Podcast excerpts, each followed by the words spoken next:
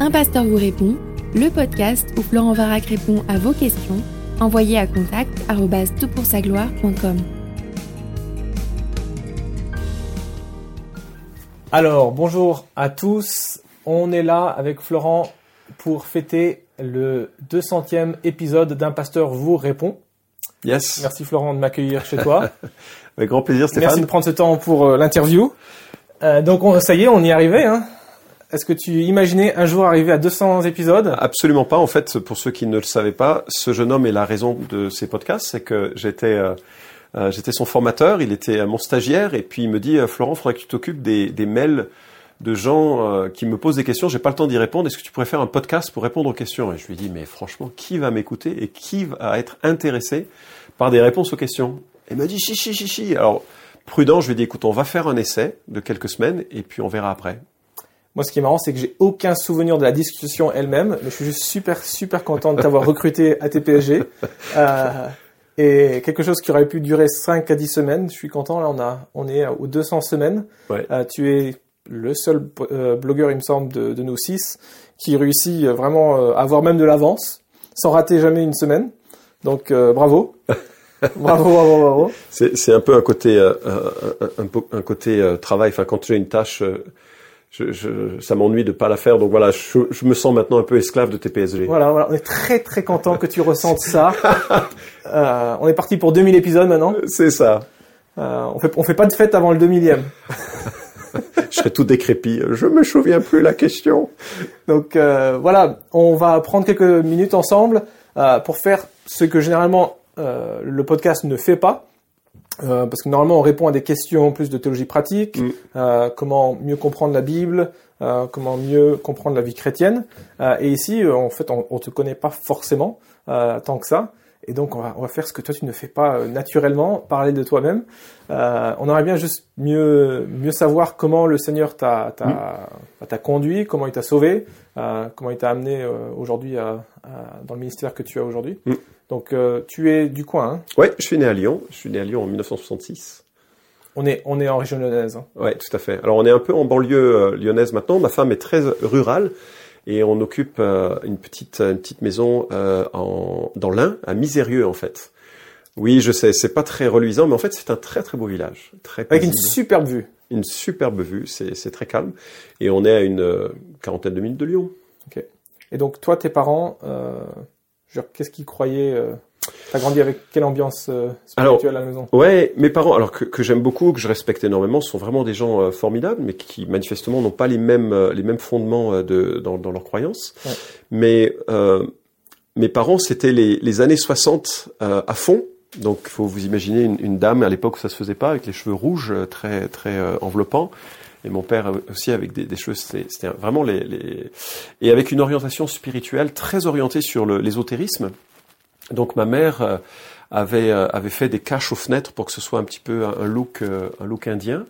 Il y avait à l'entrée de l'appart Indien d'Inde ou d'Inde, Ah, ouais, d'Inde, d'Inde. Et quand je, je rentrais de, de l'école, la première chose que je voyais, il y avait un, un Bouddha splendide hein, en, en ivoire et en, en or, et il y avait de l'encens qui, euh, qui montait par dessus.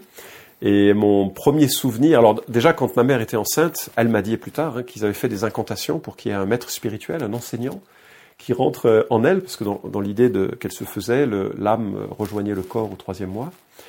Et donc j'ai j'ai vraiment baigné dans une atmosphère très spirituelle, mais orientée euh, New Age.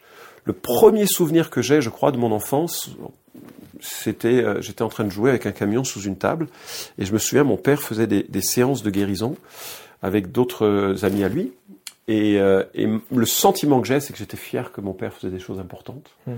Donc tu vois, c'était vraiment, j'étais marqué par les choses spirituelles un peu, un peu, un peu dès le début, mais évidemment pas de couleur chrétienne du tout. Ouais, ok. Et donc, euh, quelle, quelle est l'étape suivante dans ton, dans ta, Ouais, alors c'est, t'avais une certaine quête de, de sens à partir de quand? Je sais plus.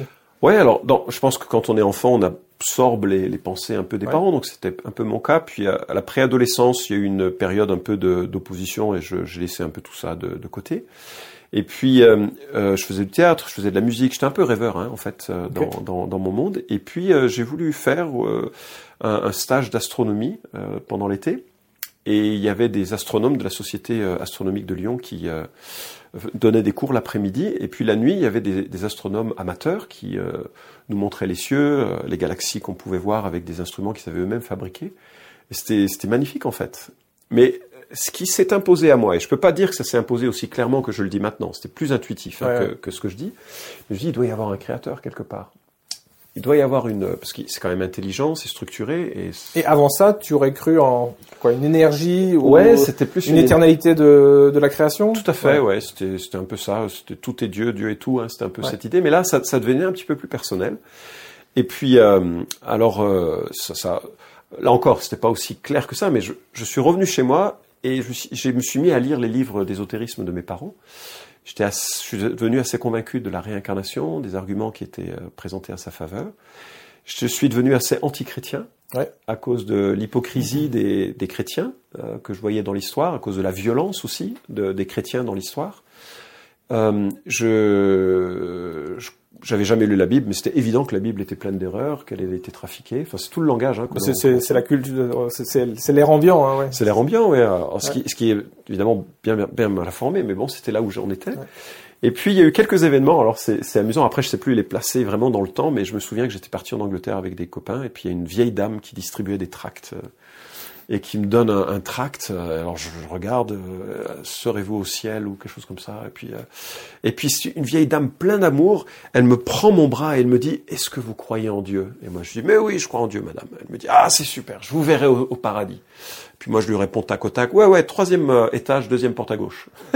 J'étais vraiment fact. Elle a dû prier pour moi parce qu'elle s'est rendue compte que je n'étais pas tout à fait le, euh, ce qu'elle imaginait. Je me souviens aussi d'une copine avec qui je, je prenais le, le bus euh, qui en rentrait de, de l'école et qui me parle de sa foi et je l'ai tellement taillé qu'elle a tout de suite arrêté de la, la conversation. Donc j'étais un peu dans cette modalité puis j'étais un peu le euh, j'étais un peu le gars rêveur mais un, un peu euh, rigolo en classe. J'étais pas très très sérieux euh, et, et, et donc euh, ça allait bien avec ma personnalité. ouais. T'arrives pas à placer, donc tu dis collège, lycée, ou t'es pas sûr? Oui oui c'était c'était la fin collège début lycée ouais. Ok. Mhm. Ok. Et ensuite? Ben, en- est- ensuite, il y avait dans, j'étais en terminale et j'étais en terminale C, ce qui était euh, donc le- l'équivalent de S maintenant, ce qui est un peu une performance vu, vu les capacités que j'avais. J'étais vraiment limite. Et euh, j'ai, j'étais en terminale C. Et à l'époque, on le ferait pas le bac, donc il fallait, non, non, il fallait vraiment fallait travailler. vraiment le passer pour ça. Et euh, et il y a, il y avait un gars dans notre classe, Philippe. euh, il était, je ne le savais pas, mais il était évangélique. Et euh, il va dans son église et dans son église, il y a une vieille dame qui vient le voir et qui lui dit Florent, euh, est-ce que euh, est-ce euh, Philippe, pardon, est-ce qu'il y a quelqu'un avec qui tu parles de, de ta foi dans, dans ta classe? Et Philippe, il réplique, il dit oh, pff, non, euh, ils sont tellement euh, indifférents à la foi que si qu'il n'y a pas de conversation. Il y en a même un, il est tellement opposé à la foi que s'il y en a un qui se convertira à jamais, c'est bien lui. Ouais. Et cette dame a dit c'est quoi son nom? Et Philippe, il a lâché mon, mon nom, Varac, Florent Varac. Je pense que cette dame a prié parce que dans les 15 jours qui ont suivi, il, euh, il y a un prof de maths qui nous a mis ensemble sur un devoir de maths. Et alors ça a dû être à son grand désarroi parce que j'ai encore une fois j'étais pas une flèche, hein, c'était c'est moins qu'on puisse dire, j'étais plutôt là le truc qu'il faut tirer quoi. Et, euh, mais lui bon prince, il, me dit bah écoute t'habites loin, pourquoi tu viendrais pas passer la soirée chez nous? Tu dors à la maison, on fait des maths et puis euh, on va au bahut le lendemain. Je trouvais ça super sympa. J'étais en terminale et euh, on fait des maths, enfin il fait des maths. et puis vient le temps du repas. Donc là, c'était pas Philippe, c'était C'était Philippe. Ah si, C'était c'est Philippe. Ah, ce copain de classe. Ouais. ouais.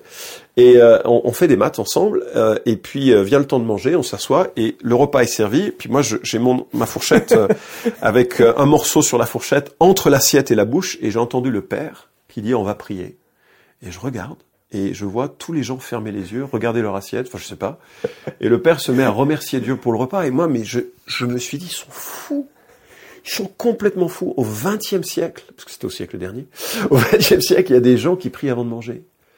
Et, et je suis devenu rouge, je, je savais pas où me mettre, je savais pas quoi faire. Je me Ah, suis dit, ah. mais est-ce qu'il faut faire ça avant chaque bouchée, avant chaque plat Comment on fait? Comment faire? Enfin, en, en fait, on est des extraterrestres, les chrétiens. On se rend pas compte à quel point.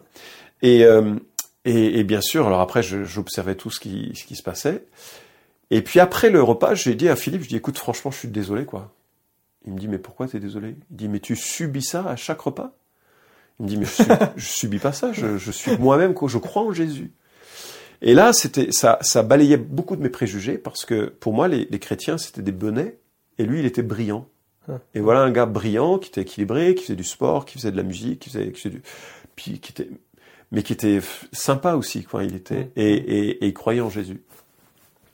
Alors il a eu beaucoup de patience, il m'a écouté dans, dans mes, à débiter les trucs New Age, réincarnation, euh, les énergies et tout ça. Parce que ça, c'était pas ridicule.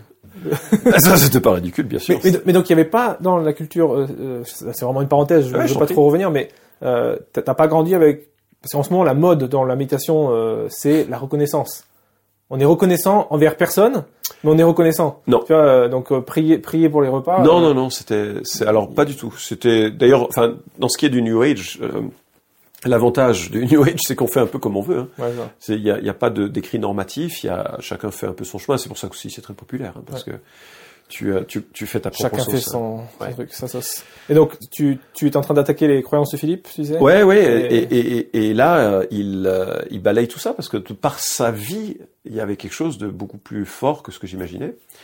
Et il me passe un évangile de Jean. À l'époque, c'était Sator qui le publiait. Ouais. Euh, c'était un évangile avec euh, un français simple et des images.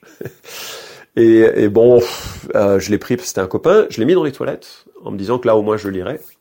Et je l'ai lu. J'ai rien compris.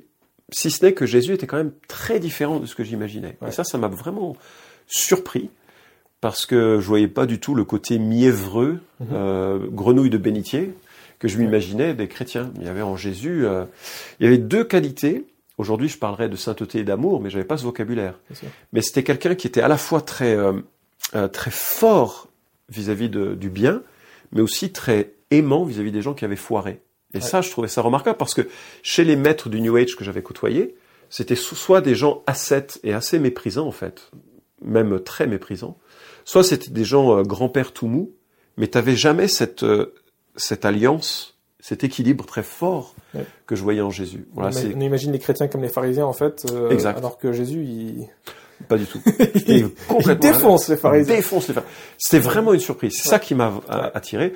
Bon alors après, comme tu l'as dit, euh, le bac, euh, il fallait l'obtenir et j'étais pas. J'ai bossé dur pour le bac. Je crois que je l'ai eu à quelques points près. Et, euh, et donc je l'ai un peu laissé tomber tout ça. Et j'ai eu mon bac. Ok. Pas encore chrétien. Pas encore chrétien. Tu t'avais même pas trop d'intérêt alors pour la foi chrétienne. Euh... Aucun intérêt. Ok, ok. Ouais. Et puis, euh, Qu'est passe ensuite? eh ben, je reçois un coup de fil un lundi Donc, matin. t'as ton bac. Ensuite, tu t'es orienté vers une filière de. Ouais, je m'étais inscrit en médecine, donc j'allais faire une première année de médecine. Et puis euh, je reçois un coup de fil un lundi matin de Philippe qui me dit écoute, il y a un groupe de chrétiens d'Irlande du Nord qui est là pour 15 jours, tu veux pas passer la soirée avec nous? On a une petite soirée sympa. Et je dis oh, il me relance avec son christianisme. Je lui dis écoute Philippe, je, je passe mon, ba- mon permis de conduire à 14 heures. Si j'ai mon permis de conduire, je viens. Si je l'ai pas, je viens pas. Et je pense qu'ils ont Parce qu'à l'époque, on, on savait tout de suite. Ah ouais, on nous donnait le papier, un petit Ouais. papier, je crois rose. C'était avant qu'on tabasse les. C'est ça. Et, euh, et donc ils ont dû prier pour ça parce que moi je suis arrivé euh, à mon permis de conduire et euh, j'ai enlevé mes lunettes parce que je voulais pas que le gars il écrive port de Oui. lunettes obligatoire. Parce qu'à l'époque encore une fois c'était tout consigné par écrit.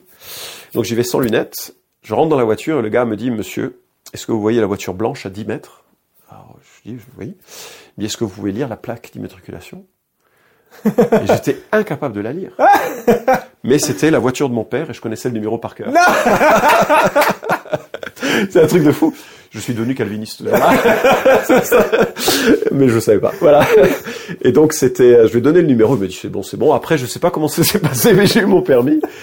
Et puis euh, j'étais tout heureux d'aller. euh, Tu penses, enfin, c'est la première fois que euh, je pouvais prendre la voiture de mes parents. Enfin, donc je vais à cette réunion à Trévoux d'ailleurs, là où on, bon aujourd'hui on implante une église.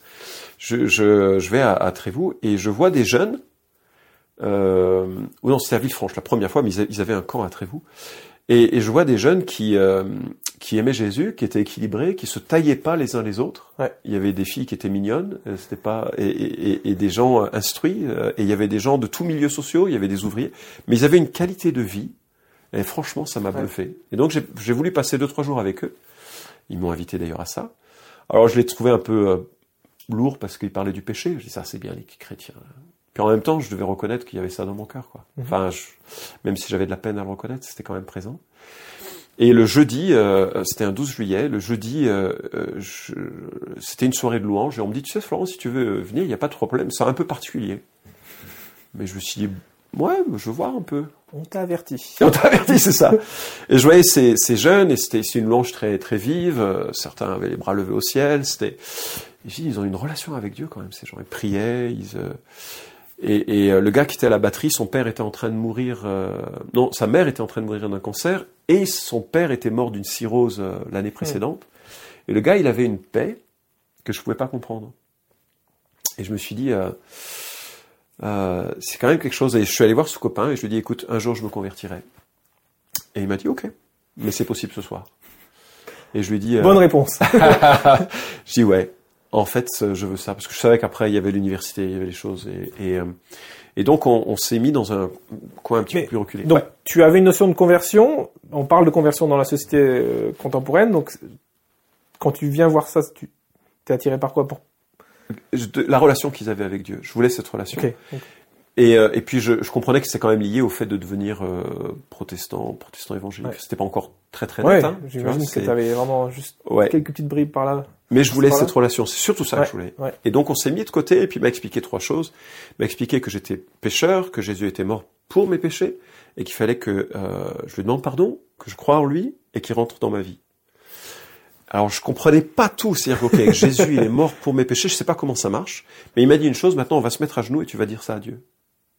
Moi j'avais jamais prié de ma vie, encore moins avec quelqu'un, tu vois, j'avais Ouais. le cœur qui s'est mis à battre comme euh, mais je me suis mis à genoux et puis, eh ben, très naïvement, j'ai dit à Dieu les, les, les choses que je réalisais. Je, je reconnaissais que j'avais pas été très clean dans ma relation euh, avec les filles, dans ma relation avec mes parents, que c'était pas pas beaucoup de, toujours de l'amour, que, que c'était c'était un peu brisé dans, dans ma dans ma vie. Et puis aussi que hum, même si je comprenais pas, je croyais avec le petit peu que j'avais que Jésus était mort pour moi. Et je lui demandais, bah voilà, j'aimerais bien que tu rentres dans ma vie. Et, et c'était- voilà, pour moi c'était très radical comme conversion. C'était vraiment radical. Donc, pas forcément un énorme poids du, des péchés, Non, mais par contre, en termes de, de désir de, de relation avec Dieu, désir de sainteté après, euh, tu dis Bah, quand tu dis radical, tu penses à quoi? Ouais, ben, en fait, je pense qu'on est tous attirés différemment par Ouais. l'évangile. Il y a des gens qui ont un fardeau de péché, ils sont attirés par le pardon. Il y a des gens qui ont un fardeau, de, un désir d'amour, qui sont attirés, attirés par l'adoption. Et je pense que c'est un peu ça qui me, qui m'attirait. Euh, Même si j'avais pas le vocabulaire théologique que j'évoque, là, l'adoption, c'est une catégorie théologique, hein. Mais je, je voulais cette relation avec Dieu, cette proximité avec Dieu. Ouais. Donc chacun, on a des, des points, enfin, ceux qui viennent à Christ, on- on- il y, a, il y a des chemins différents. Ouais. Mais ce que je peux dire, c'est que voilà, je suis rentré ce soir-là, euh, la banane au- au- sur le visage, et j'ai lu le Nouveau Testament en une semaine. parce que je, et je l'ai dévoré, quoi. J'étais, Ouais. j'étais. euh, alors ça, ça, ça, je sens qu'il y avait des choses que je faisais, je me sentais mal à l'aise avec. Enfin, je, je sentais qu'il y avait, il y avait des changements en moi qui avaient lieu, même si j'étais loin de pouvoir les réaliser. Mais euh, ce que je savais, c'est que Christ était, était vivant, qu'il changeait les vies et qu'il était en moi, quoi. Ça, c'était clair. Ça, c'était clair. Donc, tu commençais à prier Bah ouais, je me suis naturellement là- Genre, ouais, tu, tu savais parler à Dieu bah ouais, tu, tu balbuties, euh, tu pries dans ta tête, tu pries tout seul, jamais avec quelqu'un.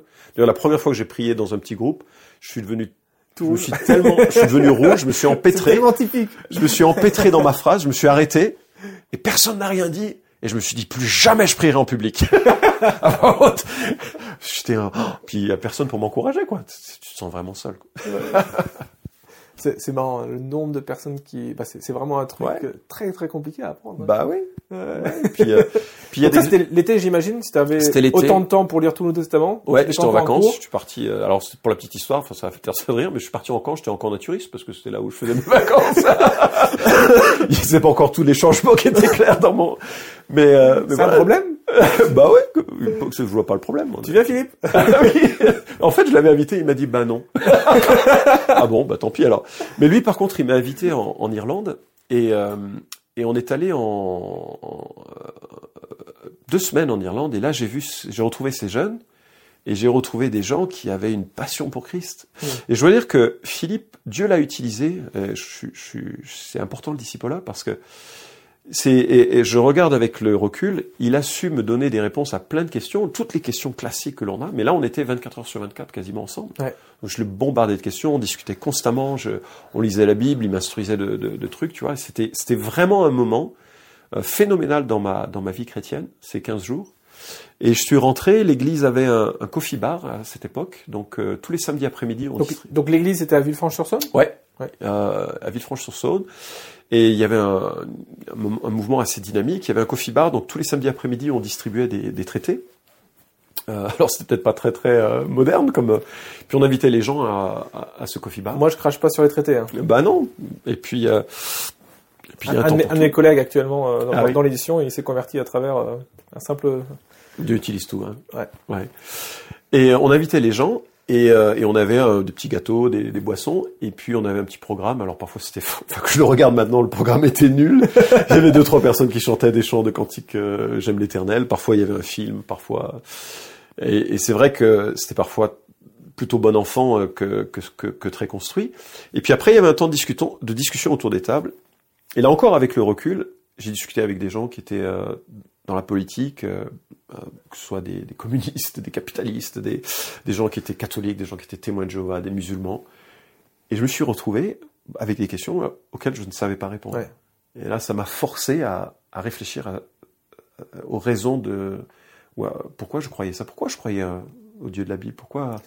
Et donc, où est-ce que tu allais chercher tes, tes, tes réponses? Quelle était ton Alors à cette époque, ta faut- méthode Ouais, à cette époque, faut bien réaliser que la, il y avait pas beaucoup de livres hein, en français. Mm. Euh, on était, il y avait quelques éditeurs, mais il y en avait pas beaucoup, et les nombres de livres solides ou, ou généralistes qui pouvaient donner des, des pistes n'étaient pas très nombreux. Et puis l'accès, euh, j'imagine, n'était pas évident. Non, c'était pas évident. Euh, Il y avait pas Amazon, il y avait pas, ouais, c'est ça. il y avait pas les Internet pour pour pour repérer tout ça. Donc, euh, bah, il y avait des conversations. Il y avec avait des pas les blogs. il n'y avait pas des blogs. Non, non, c'est c'est clair, c'est clair. Et euh, mais j'avais lu quelque part que la foi vient de ce qu'on entend et ce qu'on entend vient de la parole de Dieu. Moi-même, j'avais besoin que ma foi grandisse et que euh, j'avais besoin de trouver des réponses dans la Bible. Notamment quand il y avait des témoins de Jéhovah qui venaient, Ouais. notamment quand il y avait des, des, des gens des catholiques qui venaient. Et donc, euh, j'étais très frustré parce que je lisais la Bible, mais je, je, la, je la retenais pas. Donc, j'ai commencé à d'abord à la surligner par thème théologique. Ouais. Et ensuite, c'était pas suffisant, donc je me suis mis à la, à la recopier. Donc, j'ai recopié le Nouveau Testament par thème euh, théologique. Parfois, certains versets deux, trois fois. Donc, je, Tu avais déjà ces catégories par toi-même Mm. Quelqu'un t'avait encouragé Ouais. à le faire non, ou- par moi-même. ouais. Au début, c'était sans rien, quoi. Après, j'avais, après, j'ai lu euh, Jules Marcel Nicole, euh, Précis de doctrine chrétienne, mais c'était après. Mais euh, puis, je l'ai fait trois fois. Enfin, donc, euh, bon, au début, je notais pas tous les versets, quoi. Excellent. Je ne notais pas tous les versets. Au départ, c'était juste quelques versets ici et là qui me sautaient aux yeux. Mais plus je le faisais, plus j'avais envie de creuser. Alors après, j'ai pris un gros classeur. Et, et donc, dès que je voyais un thème important, ça faisait un titre. Et je le mettais soit dans la section sur Dieu, soit dans la... Ouais. Et puis, à force, ben, finalement, en recopiant, tu, tu apprends aussi Ouais, beaucoup. bien sûr. Voilà. Moi, c'est- un des trucs où, parce que j'ai été, ton- élève, je, je, je connaissais cette méthode et, et je me demande si on n'a pas perdu un truc énorme aujourd'hui en pensant, parce qu'on on a sur Internet ou dans des livres accès à tout, en Ouais. fait, on n'a on pas intériorisé euh, la Bible. Et, Ouais. et je sais que Dieu t'a donné des dons en plus, mais, mais cette méthode dès ta conversion, je me demande combien ça, euh, Ouais. ça joue énormément aussi dans sa cap- une capacité de, de replacer euh, chaque, aspect de la vie chrétienne dans, dans, dans, le, dans, le, dans la grande frise de, de, Ouais, de l'histoire de la rédemption, les grands sujets. euh, C'est... Je pense, hein, enfin, je pense que ça a été très structurant. En même temps, c'est euh, le danger, c'est qu'on peut aussi euh, louper des choses et puis euh, Oui. accentuer des points qui sont pas forcément accentués dans l'écriture. Mais ça les, doit- les livres chrétiens et les blogs le font aussi. Genre, Oui, c'est vrai. Je crois qu'il faut. En, en fait, alors je sais pas si c'est exact. euh, il faudrait le vérifier, mais il, m'a semblé que lorsque Pierre Valdo s'est converti, donc on parle de quelqu'un lyonnais euh, Ouais. dans le 12e, 11e siècle, il a monté une école de prédicateurs et pour obtenir son diplôme, il fallait avoir mémorisé le Nouveau Testament, les psaumes et les proverbes et dix messages Ouais. d'évangélisation. S'il y a un historien qui nous écoute qui pourrait trouver la source, moi, moi je trouverais fascinant qu'on ait un petit livre euh, sur euh, Pierre Valdo. Donc, euh, Ouais. Alors, si c'est le cas, je trouve que c'est un fait inté- un- en fait intéressant. Et- Ouais. Et, je crois que euh, le fait de s'approprier. Alors malheureusement, enfin, j'aimerais dire euh, aussi, hein, c'est c'est facile de aussi de, de comprendre et d'apprendre. C'est beaucoup plus difficile de vivre. Ouais. Et, euh, et, et j'ai mesuré malheureusement et je mesure encore aujourd'hui combien le, le fait d'avoir grandi dans une famille non chrétienne euh, avec le, le style de vie peut-être que ça développe aussi parfois ou de penser que ça développe parfois euh, ne... alors ça donne une conversion radicale mais ça donne aussi d'autres choses à gérer qui sont pas toujours faciles à, à vivre quoi Ouais. donc euh, voilà je veux juste euh, euh, j'ai aucune prétention. Qu'on n'est pas forcément épargné même en tant que possible, euh, chrétien ouais. de quatrième génération comme moi. euh, Ouais, on est tordu, on est tordu. Ouais, hein. on est tordu, on est tordu. Et malheureusement, c'est ce que je, je voilà, ce, ce que j'ai pu vivre, c'est un, c'est un, un cadeau de Dieu. Ce que j'ai vécu qui n'était pas selon lui, c'est un cadeau de moi, et c'est pas le, c'est le pire des cadeaux que moi je peux vivre. quoi. Tu sais, je- tu l'année là pour, pour nous a été spéciale et puis euh, c'est le chant de Lecrae. Sa conclusion dans un chant, il dit "Crooked sticks draw straight lines". Oh, wow. c'est une des phrases où moi je me dis bah voilà c'est Ouais. on, on est rien. on est rien. ouais. On s'est planté par. enfin, Il y a qu'un héros dans la Bible, c'est Jésus, et Voilà. dans l'Église, il y a aucun héros. On est tous, euh, Ouais. on est tous à l'école de la grâce. Donc ça c'était l'été? Ouais. Euh, tu te lances en médecine? J'ai fait une année de médecine. J'ai appris à travailler en médecine. Euh, je travaillais 15 heures, euh, 20 heures parfois dans la journée pour essayer de mémoriser les centaines de pages et de formules. Et c'est un peu là où je me suis trouvé à, à- pour la première fois de ma vie. Il a fallu que je cravache comme jamais. Et j'ai passé euh, la première année en- en- avec cette tension que je trouvais de plus en plus de bonheur et de plaisir dans le dans le coffee bar, dans les trucs comme ça. Tu vois. Donc Ouais. c'était un peu compliqué. Et puis euh, euh, j'ai passé les, les examens et je suis parti en vacances. J'ai dit à ma mère, tu, tu vas voir les résultats. De toute façon, je ferai probablement une deuxième première année. Et elle va voir les résultats. Et je crois, elle s'est trompée dans la lecture des résultats. Elle a confondu le rang. Donc vous savez qu'on on classe, euh, il prenait au 20, euh, 21e pourcent. Et, euh, et elle a confondu le rang et l'alphabet. Donc moi, en Varac, j'étais tout au fond. Et en fait, en rang, j'étais, je crois, à 25% ou un truc comme ça. Donc euh, j'étais recalé. Hein. Mais j'étais recalé tout juste. tout juste. J'aurais pu faire une deuxième euh, première année, probablement. Mais quand elle m'a téléphoné pour m'informer des résultats, elle m'a dit Florent, tu m'as dit que tu t'étais planté, mais à ce point. T'es nul c'est ça, c'est ça. Et moi, je, quand même, j'avais bossé, même si c'était insuffisant, et j'avais été recalé. Il y a aucun, aucune, euh, pas photo là-dessus. Mais c'est euh, c'est une parenthèse, mais c'est nul comme liste ça. De, de mettre les gens par ordre alphabétique. Ah oui, parce que tu te retrouves plus facilement ton nom comme ça. Oui, bien ah sûr. oui, d'accord, mais et donc Et- tu vois ton Alors, pourcentage. euh, et, et donc j'étais tellement découragé. Et puis c'était, euh, faut voir aussi à quel point, enfin, je, je- la conversion, elle est, elle est source de, c'est une révolution. C'est un chamboulement hein. C'est un complet, chamboulement. hein. Et, et j'étais tellement perdu. Je, te- je savais pas non plus. Il y avait toute cette notion. Comment on trouve la volonté de Dieu? Ouais. Donc il y avait toute cette notion de est-ce que, euh, est-ce que faut que j'attende un signe? Est-ce qu'il faut que je, je fasse autre chose? J'étais vraiment perdu. J'ai laissé la, la date de réinscription et, euh, et finalement je me suis orienté à l'exigence de mes parents sur des études plus courtes, des études de business qui n'étaient pas les plus euh, les, euh, les plus euh, pertinentes ou fascinantes, mais qui m'ont donné un diplôme et, euh, et, et qui m'ont qui m'ont lancé un petit peu dans Donc diplôme de quoi? euh, un bachelor's, euh, donc l'équivalent d'un master 1 aujourd'hui ça s'appelle, je crois, ou une, à l'époque c'était une licence de euh, en en business euh, avec une fac Ici- américaine. Ici. Ah, Alors c'était une école euh, qui avait à un Lyon, partenariat mais avec un partenariat. aux États-Unis. ok. Très, Voilà. très brièvement, comment était cette, cette expérience en tant que chrétien euh, à la fac Ouais, bah écoute, c'était chouette. Ou C'est business plutôt ouais. euh, D'abord, j'avais quelques profs qui étaient américains, donc je me suis dit ils sont tous chrétiens puisque tous les Américains sont chrétiens. donc j'ai essayé de voir s'ils pouvaient pas m'aider à, à, à ce qu'on fasse un, un petit ministère style GBU. Enfin, et euh, tous se sont moqués de moi. Et Il y en a un qui m'a dit mais écoute, va, va rencontrer ce, ce pasteur Larry Diarmay euh, que je connais, qui est américain. Et en fait, il commençait une église qui est devenue l'église de Cusset. Et on a fait connaissance comme ça. L'église se réunissait dans son salon. Et puis on a on a développé une amitié. Puis quand moi j'ai fini mes études de business, il m'a appelé en disant Florent, tu veux pas faire un stage d'une année dans notre église? Ok. Voilà. Donc ça c'est directement après tes études? Ouais. Donc ça mène à la question euh, comment tu t'es lancé dans le ministère? Alors moi c'est la- c'est Larry qui, qui C'est t'a- Larry. qui t'a recruté. Euh, euh, c'est Larry qui m'a recruté, qui m'a dit viens faire un an, euh, tu peux lancer les éditions clés qui utilisaient ton business, qui venait juste de commencer. Et puis euh, euh, tu t'occuperas du groupe de jeunes dans l'église, puis tu peux voir si vraiment ça t'intéresse vraiment d'entrer dans, dans un ministère pastoral. Pourquoi est-ce qu'il t'appelle? Qu'est-ce qu'il a vu en toi déjà, tu sais? Bah, je pense que tous les Tu faisais déjà des disciples, je tu... Euh, bah, il voyait le zèle à faire de l'évangélisation, Ouais, il ok. voyait le, la passion pour pour et puis l'orientation. Je voulais faire des études de théologie, donc euh, il s'est dit ben comme tout tout tout. Enfin en fait je l'ai réalisé après, mais tout missionnaire qui euh, qui se respecte dit il faut que je trouve un jeune Ouais. qui, mettre en avant, tu vois. Donc il s'est dit euh, que c'était un- j'étais un candidat possible au moins Ouais. potentiel. on, sait, on sait comment ils réfléchissent maintenant. oui c'est ça, oui. Ah, Ah, c'est comme ça que ça marche. c'est comme ça que ça marche. Voilà. Et donc, euh, stage Bah, le stage, ça s'est bien passé. Bon, il y a eu quelques euh, déboires, enfin, mais, mais ce serait peut-être un peu long de les, les évo- évoquer ici. Je les ai évoqués dans certains podcasts aussi. euh. Mais ce qui était, ce qui était intéressant, c'est que j'ai j'ai vraiment réalisé à quel point je, je voulais faire ça. Ouais. Et, et là, bon, euh, les missionnaires voulaient pas me laisser trop partir. Là encore, je le comprends pourquoi. Mais ils m'ont dit, mais Florent, tu, enfin, ils voulaient pas. Tu partir. partir. faire des études, Faire des euh, études quelques- Et ils m'ont proposé une formation sur place avec quelqu'un qui est venu m'enseigner l'hébreu, un autre le grec.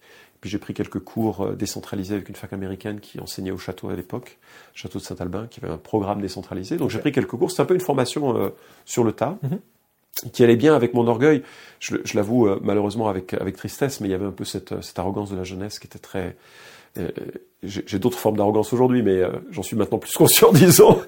Et, et donc j'ai j'ai euh, j'ai fait une formation comme ceci, et euh, j'ai commencé aussi à former d'autres dans le cadre de notre union d'église. C'est là où j'ai rencontré euh, Mike Evans par Ouais. un concours de circonstances qui m'a demandé d'enseigner à l'IBG Ok. euh, la prédication. Et puis euh, là, j'ai rencontré MacArthur, qui ensuite m'a invité à faire finir mes études de théologie Mhm. dans sa fac, et qui est, il a manifesté à mon égard beaucoup de générosité, Ouais. Et qui m'a permis d'avoir. un Donc, tu as enseigné la prédication avant d'avoir Ouais. reçu des cours euh, Oui. chez MacArthur. Ouais. Donc là, c'était, il y avait déjà un bon, un bon cours de prédication euh, au niveau du château Sakalba. euh, Ouais, et, et enfin, et puis c'était une base que l'IBG m'a demandé de reprendre parce que le prof euh, avait abandonné. Ouais. Et je trouve que c'était très ambitieux de la part de Mike hein, de Ouais. me demander. Hein. Et donc j'ai quand même augmenté la qualité du cours. Et, et, et elle était loin d'être suffisante, cette, Ouais. cette qualité au début. Et puis petit à petit, au fil des années, euh, euh, c'est Bernard Huck d'ailleurs qui m'avait encouragé. Il m'a dit Florent, tu sais, un cours, il est jamais mûr avant 5 ans. hum, hum. Et donc, euh, ça voilà, chaque, chaque année, on l'améliore, on le. Désolé pour les, les, les étudiants des Ouais, cinq premières années. Tout à fait, oui. Il faut qu'il repasse. Ok. Donc là, tu étais euh, diplômé euh, de Masters Seminary en Californie. Ouais, Tu étais stagiaire pendant combien de temps Trois ans. QC. trois ans. Donc c'est une implantation. C'était au début une, atten- une plantation d'église. Ouais, l'église a commencé dans le salon de Larry. Ensuite, c'était dans une salle d'hôtel. Ensuite, on a loué des locaux à Villeurbanne. Donc au bout acheté- de ce temps d'études, tu es devenu pasteur comme ça Ah, j'étais, pasteur avant d'aller à Masters. en Ah oui, ok. Ouais, pardon, ouais. euh, je, je suis resté une dizaine d'années en tant que euh, sans. sans, sans sans, le sans master, fin- ouais. Ok. Ah, donc tu l'as fait plus- bien plus tardivement. Ouais, ouais. Ok. Mm. Et ensuite, Bah Tu voilà. bon, passé je- juste une chose. 23 ans. Presque, voilà, 23 ans en tant que pasteur, euh, pratiquement 25 avec le, le stage. Je dois aussi préciser que c'est dans le contexte de ce stage aussi que j'ai rencontré Laurie. Laurie venait des États-Unis euh, pour faire un stage dans l'église et elle était, euh, elle devait s'occuper du groupe de jeunes. Et comme moi j'étais le pasteur du groupe de jeunes, j'étais son patron, donc je lui ai ordonné de m'épouser. Et euh, vous savez que la soumission aux autorités. Dans toutes les églises, il y a, il y a une énorme admiration pour les pasteurs. Oui, Euh, on ça. contredit jamais le pasteur. C'est ça, c'est ça, c'est ça. Donc on s'est rencontrés dans le contexte de cette église. On a et, elle est venue en France pour euh, exercer un, un ministère aussi en France. Mais elle venait plus que juste pour du court terme. Elle venait pour deux ans. Ouais, elle envisageait. euh, Deux ans et puis plus euh, aussi affinité. Il y avait affinité. Et l'affinité. Donc là, vous fêtez combien, combien d'années de mariage? 30 ans 30 ans. cette année. 2019 Ouais, ou ouais. en- On a. Félicitations, j'ai raté ça. Ouais, on a planté un arbre pour euh, s'en souvenir. Ça aurait été cool de faire ça il y a 30 ans, mais bon, je pense toujours à C'est ça. c'est ça. Bon. À l'époque, on était dans un appart. Ça a été, ça a été difficile. C'est clair. Euh, et vous avez donc trois enfants Ouais. et, Trois petits enfants. je vais dire quatre. mince. Bientôt quatre. C'est vrai. Si, si, il compte. Bien sûr, ils comptent, mais voilà. 4. Ok. Et donc, euh, toi, maintenant, tu euh, n'es plus pasteur à QC depuis maintenant déjà quoi 4 ans? 5 ans? Euh, je suis plus pasteur accusé depuis cinq ans, ouais, maintenant, ouais. Et donc, qu'est-ce que tu fais? Alors, euh, juste une chose, je, après ces 23 ans, en quelque sorte, 25 ans de, de ministère accusé, il m'a semblé que c'était temps de laisser la main à un pasteur un peu plus jeune, Ouais. et puis avec des habitudes peut-être un peu différentes. Et euh, donc, ça a été un, un peu un arrache-cœur. C'est- C'est chaud après 20 25 C'est ans de, de faire vivre une église. Déjà, au bout de quelques années, il peut avoir des habitudes, mais 25 ans de, comment dire, De formatage? De formatage. Merci, Euh, je, je cherchais le verbe s'habituer à quelqu'un, mais oui, euh, Ouais. C'est sûr, et c'est ce que je me suis dit. Je me dis, soit je le fais maintenant, soit il faut que j'aille jusqu'à la retraite, et ce sera encore plus difficile, mais, Ouais. mais voilà, c'est le moment de le faire. Alors c'était un peu un choc pour l'Église, c'était un peu un choc pour moi. Je savais pas trop quoi faire après. Je me suis dit, peut-être, euh, voilà, je peux être pasteur ailleurs, en tout cas. Il y a, il y a, il y a des besoins. Hein. Et puis c'est là où la mission qui est liée à notre union d'église m'a demandé, euh, par le biais de, de collègues comme euh, Paul Clobiter à, à, Dijon et puis d'autres, qui, qui m'ont dit Florent, euh, est-ce que tu envisagerais un, de, de, cheminer avec nous dans notre Ouais. mission en tant que euh, on- il se réorganisait et cherchait quelqu'un qui assumerait le pôle de, euh, du développement des églises? Donc cette, cette mission, elle est bien plus grande qu'on ne réalise, parce que en France, il y a sept églises Ouais. de cette union, mais dans le monde, on compte des milliers. Alors oui, quand tu, bah, de- ça de- dépend des de- pays quoi. de- Caris, ouais. Certaines, euh, certains pays euh, pas beaucoup, et puis euh, euh, il y a eu un, un mouvement de réveil exceptionnel en fait. Et c'est une histoire qui est pas très connue, mais en République centrafricaine, il y a un gars qui est arrivé, et euh, aujourd'hui il y a, il y, a, il y a plus de 4000 églises, euh, Ouais. 500 000 chrétiens, c'est énorme. De l'union Caris. euh, Ouais, ouais. Donc c'est assez remarquable. C'est ouf, ouais. Et donc toi, tu es, quelle est ton, ta responsabilité? Alors ma responsabilité, c'est d'animer les équipes missionnaires qui sont dédiées à la, à la formation de, de responsables ou au développement des églises, d'être aussi au service des églises quand elles le souhaitent pour les conseiller en formation ou en développement, Mhm. et puis troisièmement d'enseigner, d'être disponible auprès des instituts bibliques que nous avons pour des cours qui correspondent aux compétences que je peux amener. Et donc là, maintenant, tu as quand même une sacrée perspective de ce que Dieu est en train de faire dans le, dans le monde. J'ai l'impression. euh, Genre, tu, Je, je commence tu commences, ouais, Ouais. Tu, tu voyages, quoi, c'est, deux trois semaines par mois. ouais, c'est ça. hein. Ouais. Ah, carrément trois, peut-être? Certains mois c'est trois. Ouais. Euh, si je mets en moyenne, je pense que c'est deux. Ouais. Ok. Qu'est-ce qui t'encourage euh, Alors en ce qui- moment de ce que tu vois? Ouais, alors euh, tout ne manque- enfin tout n'est pas source d'encouragement, mais le Non, sérieux?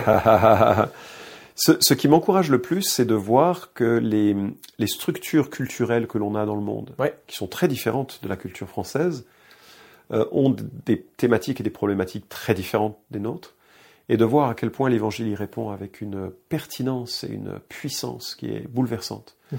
Et donc je vois que le- la Bible, qui est issue d'une quarantaine d'auteurs, de 60, euh, qui est composée de 66 livres, qui est de- écrit en 16 siècles, elle parle à, à l'humanité. Enfin, Mhm. Et que, que Jésus... Le livre lui-même est écrit dans une culture ou dans plusieurs cultures, mais il passe. Ouais. Et il touche des thèmes qui sont communs à toute l'humanité, Ouais. transverses à toute l'humanité. Ouais. Et c'est extraordinaire. Et de voir que le Fils de Dieu, qui s'incarne pour nous pour tendre la main, euh, tend la main à toute la culture. Enfin, partout où je vais, euh, Jésus, c'est pas, il n'est pas au- euh, un blanc aux yeux bleus. Et, Ouais. c'est, non, il est, il, il- il est euh, incarné dans chacune de ces cultures de façon extraordinaire. C'est Ouais. exceptionnel en fait. Ouais, ouais, C'est ça qui m'encourage. Tu, tu as. On pourra pas rentrer dans les détails, ça j'en suis conscient, mais tu as vécu pas mal de déceptions aussi Ouais. en 25-30 ans de ministère. Ouais. oui. On en a parlé, donc euh, c'est pour ça que euh, je, voulais, je voulais quand même qu'on aille là. Euh, moi, je suis souvent encouragé de voir comment tu, par la grâce de Dieu, tu, tu persévères euh, malgré les déceptions.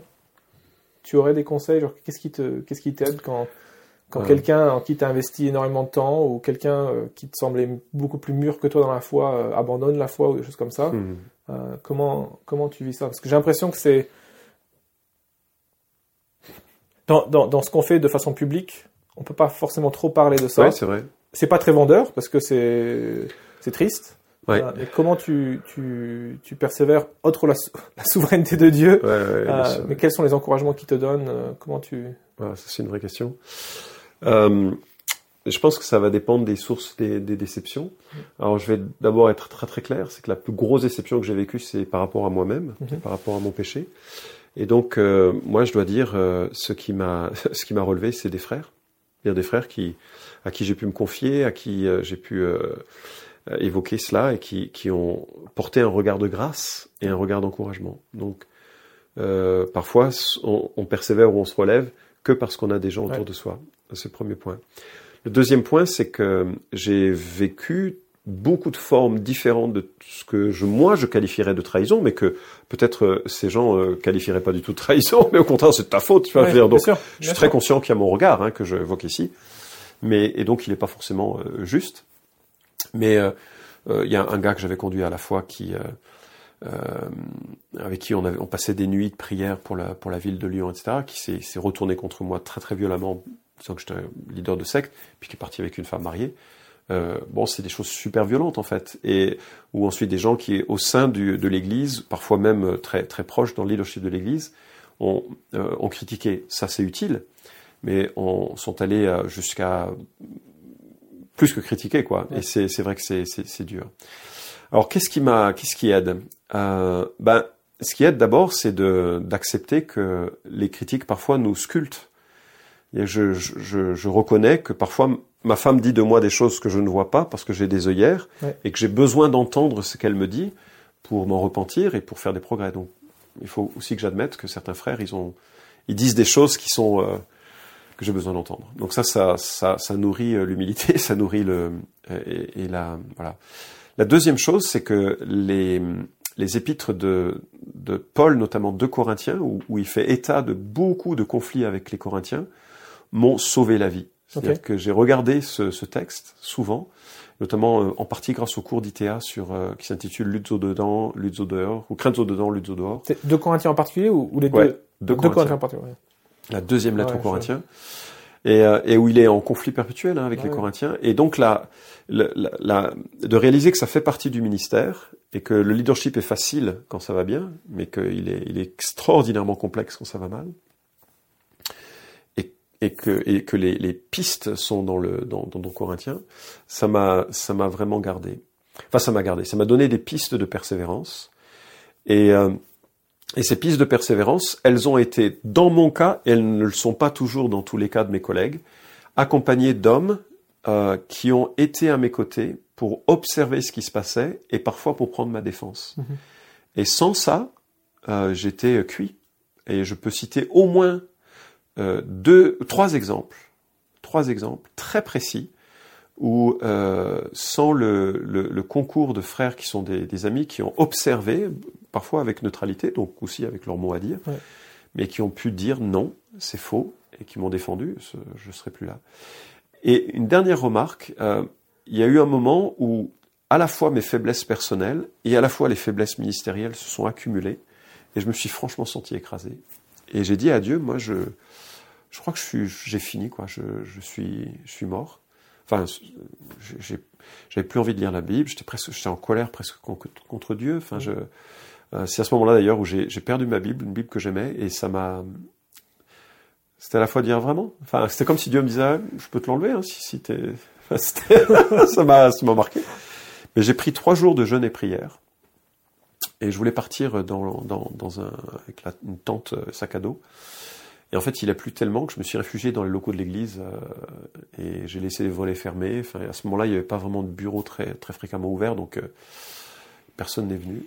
Et, euh, et j'ai pris le, le livre de Piper, Prendre plaisir en Dieu malgré tout. Ouais. C'est la version c'est la version malgré tout. Il y a une ouais. autre version où c'est prendre plaisir en Dieu, c'est pas celle-ci. Elle vient d'être rééditée. Ah oui, super. Donc elle n'est pas encore disponible partout, mais j'ai vu une nouvelle couve. Ouais. Excellent.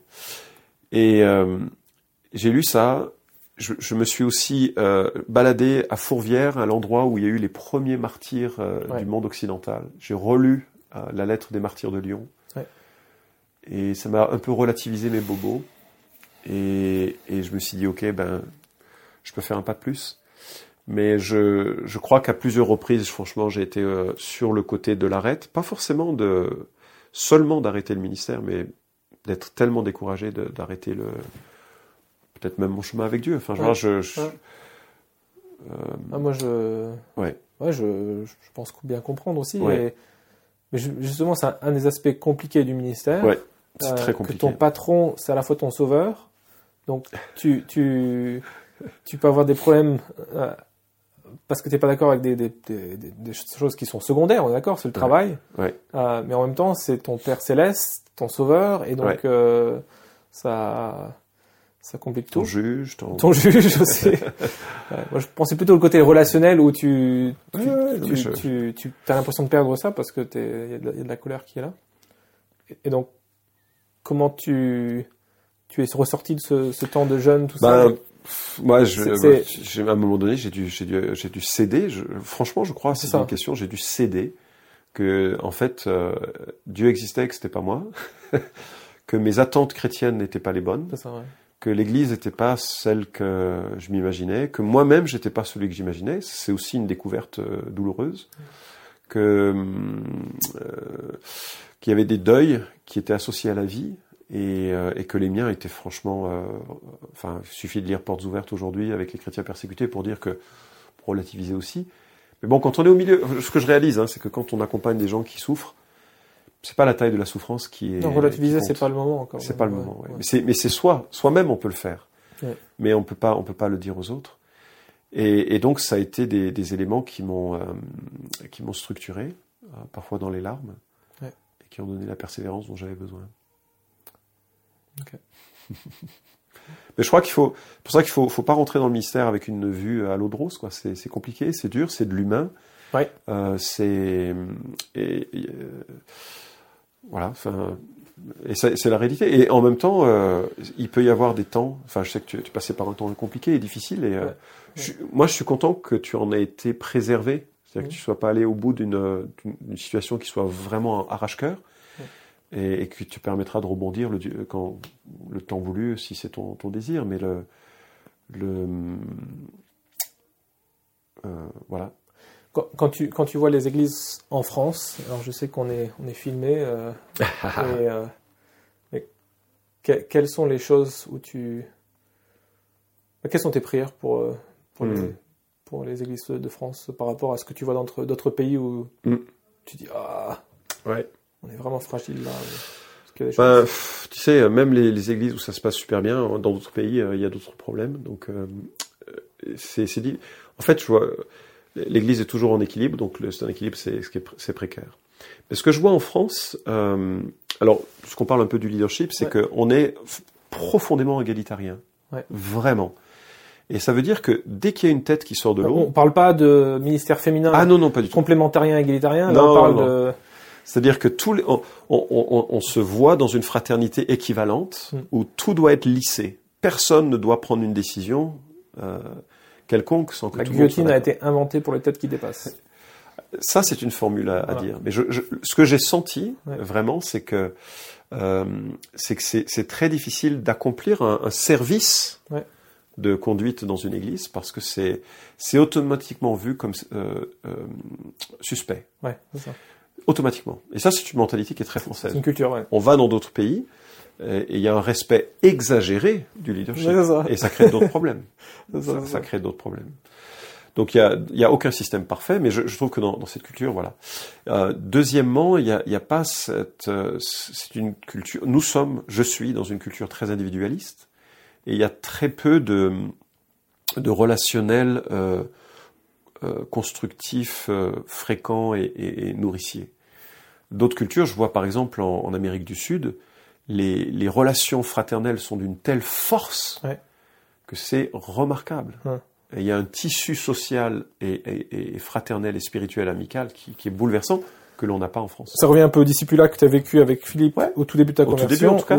Où, où, en se voyant tous les jours, il y a, y a des progrès énormes. Ouais. On voit aussi des, des péchés, des, des comportements euh, qu'on peut, peut facilement discuter, euh, aborder parce qu'on le voit tout le temps. Ouais. Par contre, l'autre, le revers de la médaille, c'est que euh, nous, on a vu des, des, des, des Argentins partir en mission, et au bout de cinq ans, ils pouvaient plus tenir parce qu'ils étaient loin de leur famille et loin de leurs amis. Oui. Donc, ouais. Je veux dire, voilà, alors qu'un Français, ça lui... il est habitué. bah, je- encore Ouais, une fois, on ouais, est dans les, ouais. on est dans des schémas, et je ne Bah. veux pas dire que tous les Français sont comme ça. Comment tu fais avec un ministère où tu es parti presque la moitié de l'année pour gérer justement le côté euh, faire des disciples euh, Parce que c'est une chose de Ouais. prêcher un peu euh, partout et ne jamais revoir les gens avant euh, l'année Ouais. suivante. Ou... Genre, comment tu fais pour garder quand même un côté, une touche humaine, locale? Ouais. Alors la, la touche humaine, je les ai avec mes collègues anciens de l'église de Trévoux. Oui, donc tu es, Et- tu es ancien ici. euh, Ouais, donc ça, ça- et puis je suis encore à QC, mais malheureusement j'ai moins de contact avec eux. Mais là, ça permet de, de tisser, de maintenir des, des relations. Mais je dois accepter, même si c'est un peu douloureux, et je le partageais avec euh, avec une sœur récemment, euh, je dois accepter qu'il y a certains ministères qui me plaisaient énormément, Ouais. l'évangélisation, le, le relationnel de, Ah, Il y, a- y a toute une partie de qui, Ouais. qui tu étais, quoi. dans ce que je n'ai plus et que je, je fais différemment. Et je dois accepter que c'est différent et que je forme d'autres à le faire et que ça va aussi. Euh, que c'est peut-être pour un temps et je sais pas combien de temps ça va durer. Donc euh, on, je pense que c'est euh, Dieu, Dieu doit pouvoir nous utiliser en, en- différemment en fonction des saisons de vie, fonction des, des, des, des temps de formation que l'on a. Et euh, c'est pas le, c'est pas la panacée de servir à plein temps. C'est, je... qui, qui, croirait ça? Bah, il y a un peu cette, cette, notion. On a tous une vocation, et donc l'homme d'affaires, comme euh, l'infirmière, comme euh, l'ouvrier, comme le, le patron, euh, Dieu l'appelle à, à, être celle et lumière dans son contexte, et c'est tout aussi valide. Donc, les formes de service sont moins importantes que le cœur du service. Mmh. Mmh.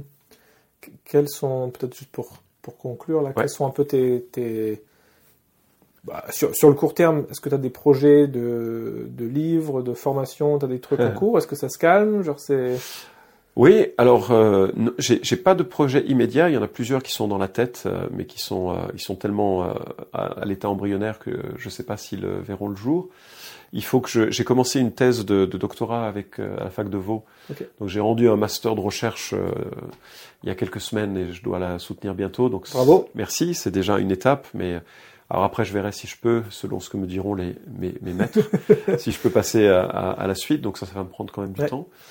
Euh, les, je dois enseigner, préparer certains cours, et ça, ça me prend aussi du temps à les, à les préparer, à les formuler.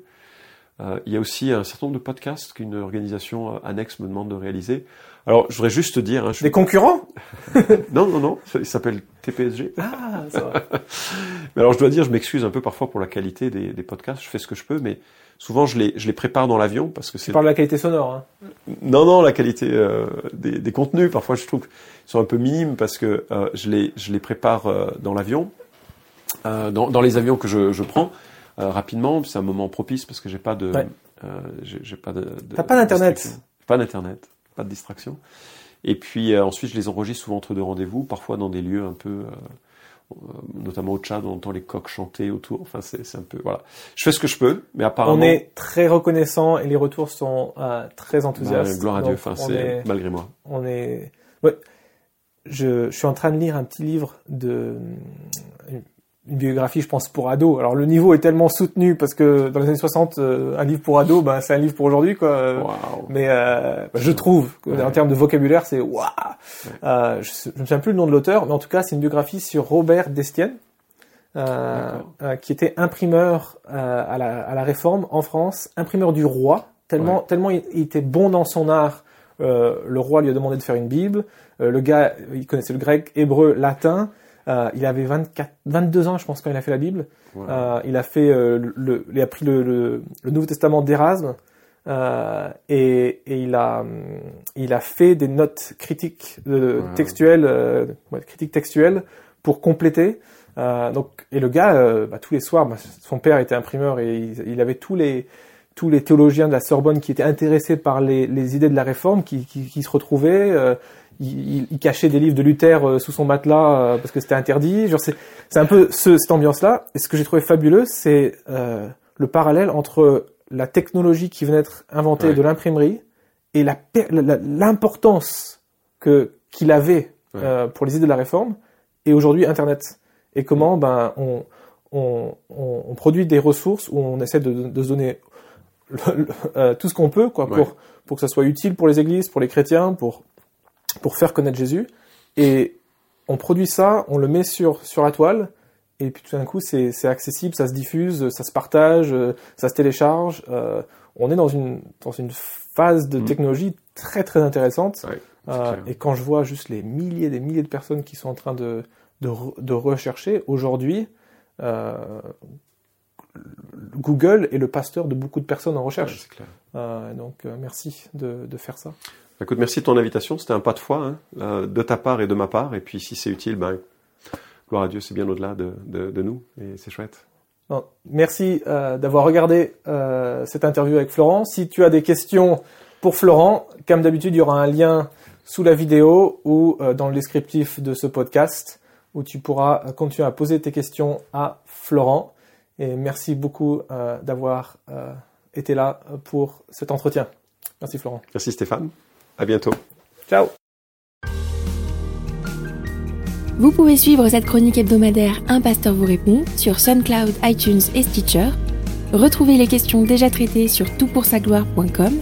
Si vous aimez ce podcast, merci de le partager sur les réseaux sociaux et de laisser une note sur iTunes. À la semaine prochaine!